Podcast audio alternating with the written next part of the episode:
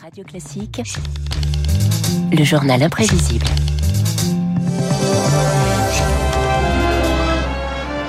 Ah, Marc, à peine quelques notes et nous voici déjà dans le monde merveilleux de Disney. J'adore ce générique. La firme américaine fête cette semaine ses 100 ans d'existence, un siècle à bâtir, un empire culturel et j'ajouterai industriel. Ah oui, un monde euh, enchanté à 82 milliards de dollars de chiffre d'affaires l'an dernier, David, hein, tout de même. Disney, c'est désormais Dark Vador et les Jedi de Lucasfilm, les super-héros de Marvel sur la plateforme Disney+, un mastodonte télévisuel, peut-être la seule chose que le créateur original Walt Disney n'avait pas prévu dans ses plans. La télé peut être concurrentielle. Elle garde les gens chez eux. Mais si on fait de bons films, les gens sortent les voir. Oui, car c'est une autre mélodie qui s'est jouée au départ. Un petit animal qui fait une entrée fracassante dans le cinéma parlant en 1928. Mickey Mouse, une souris espiègle qui pèse 180 milliards de dollars. Vous devez bien avoir une tasse, une figurine, un pull Mickey qui traîne chez vous, David. J'ai des oreilles de Mickey. Vous avez des oreilles de Mickey, encore mieux. Mickey à l'assaut du monde et des symboles, c'était même un nom de code lors du débarquement le 6 juin 44, une formule magique signée Walt Disney.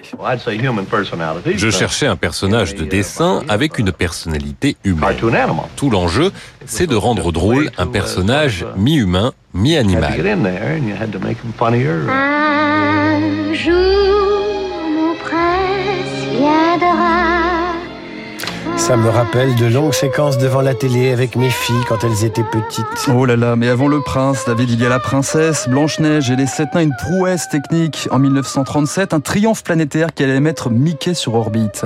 Miroir magique au mur, qui a beauté parfaite et pure? Les 101 dalmatiens, Dumbo, Bambi, le roi lion, la reine des neiges, des narrations mondialement connues, puisées dans les récits de Perrault, de Kipling, des frères Grimm et d'Andersen. Je pense que le plus grand changement que l'on puisse apporter, c'est par les histoires. Les contes de fées, ça ne frappe pas la tête, mais ça frappe le cœur. Il en faut peu pour être heureux, vraiment très peu pour Être heureux. Il faut se satisfaire du nécessaire. C'est bien de nous faire chanter dès le matin comme ça. Mais oui, il faut, faut chanter plus souvent. Et pour frapper fort, il faut un spectacle total, des images donc, des musiques d'anthologie aussi. Il en faut peu pour être heureux. Bien chez Disney, il en faut toujours plus. Car comme dirait ce bon vieux Walt, oui, si les enfants n'ont pas d'argent, les parents en ont et ça donne les parcs d'attractions. Oui, bienvenue dans ce monde aseptisé, joyeux, petit train, cabane dans les arbres, sous-marins, monorail, les parcs Disney bouleversent le monde du tourisme dans les années 50 en Californie et ça intrigue au-delà du rideau de fer. En 59, le leader soviétique Nikita Khrouchtchev se rend à Hollywood. Pas de chance, impossible de faire un crochet par Disneyland. Pour Khrouchtchev, c'est la fin du conte de fées. Quand je suis arrivé, on m'a dit que je ne pourrais pas aller dans cette petite ville. Comment s'appelle-t-elle déjà Disneyland.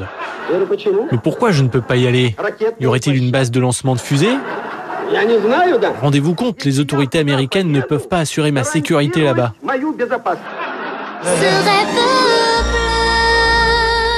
Allez, Disney et ses parcs. Un rêve en bleu, mais aussi en blanc et en rouge. Welcome to Walt Disney Company. For the best. Ah oui, 12 avril 1992, Mickey débarque au pays d'Astérix avec la bénédiction de Jacques Chirac que vous venez d'entendre, bénédiction aussi des visiteurs. On retrouve une enfance, on retrouve euh, une joie. On est dans un autre monde. Ça me paraissait de très enfantin, un peu foire, un peu pacotille.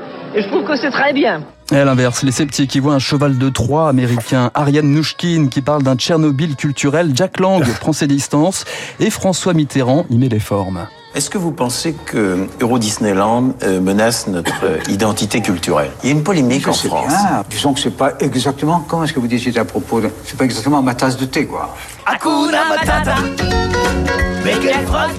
Oui, Hakuna Matata, il n'y a pas de problème. Disney liste ses personnages et ses histoires pour ne vexer personne. Chez ses détracteurs, on parle de wokisme et ça donne lieu à ce bras de fer au printemps dernier. La Floride interdit tout enseignement du genre à l'école. Disney critique la loi. Le gouverneur républicain Ron DeSantis réplique. Vous avez peut-être entendu parler en Floride de cette petite entreprise. Son nom, c'est Disney. On m'a dit, si Disney intervient, c'est un gorille de 2 tonnes qui va vous tomber dessus. Je ne reculerai pas d'un pouce. Disney, 100 ans plus tard, David. C'est un mastodonte du divertissement devenu l'un des plus détestés des États-Unis. 77e sur 100, hein, selon le classement l'an dernier. De quoi donner un petit goût amer au gâteau d'anniversaire. Hello, Mickey.